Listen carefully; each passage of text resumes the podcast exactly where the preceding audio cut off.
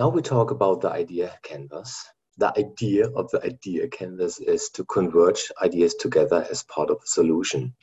Sometimes idea canvases are perceived as prototypes, so they can be very concrete.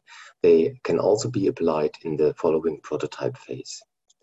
What you need is just the brain dump uh, or the ideation matrix. So you have already clustered a couple of stuff or have a solution files.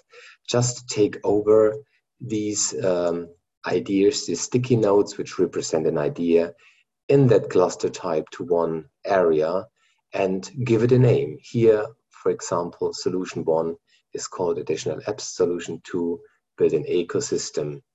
And um, here we are. So what will you do with that? What will you use it for? We are already arrived in the converge dynamic where you know you have started with lots of stuff and now you have really a nice concrete content set that you can work further with. So the next step will be indeed a difficulty impact matrix to assess the quality of these solutions that you have drafted on your idea canvases.